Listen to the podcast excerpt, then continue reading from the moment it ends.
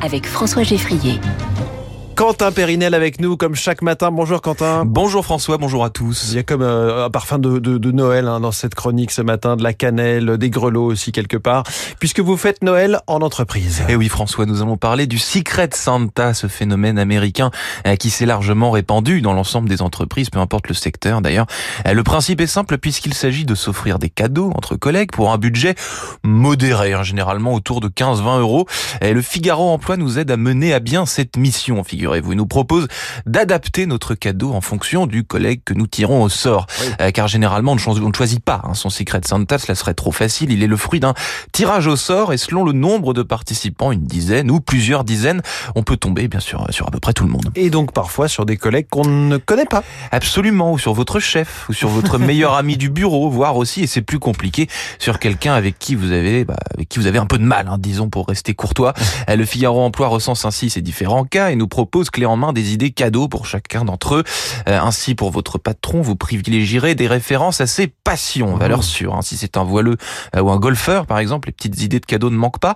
Euh, évitez les cadeaux qui pourraient avoir des résonances négatives, les boules anti-stress, par exemple, ce qui traduirait que c'est quelqu'un de stressé. Euh, pour quelqu'un que vous n'appréciez pas, il convient de choisir un basique, hein, un livre ou un mug, hein, ça, ça Mm. suffira.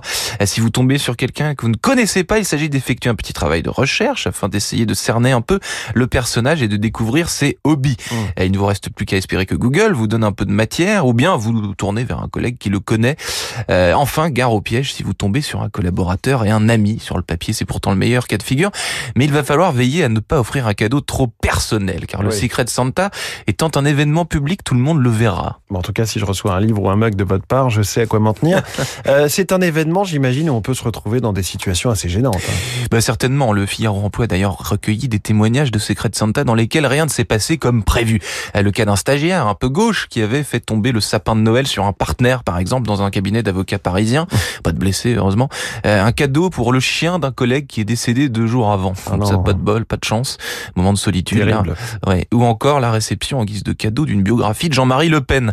Euh, La politique s'invite parfois au, au bureau, mais il y a aussi de belles histoires, et je vais finir là-dessus François, deux collègues qui se sont rencontrés lors d'un Secret Santa au bureau et qui se sont mariés trois ans plus tard. Ils vivent désormais le parfait amour. Un cadeau qui vous tombe dessus comme ça en Secret Santa.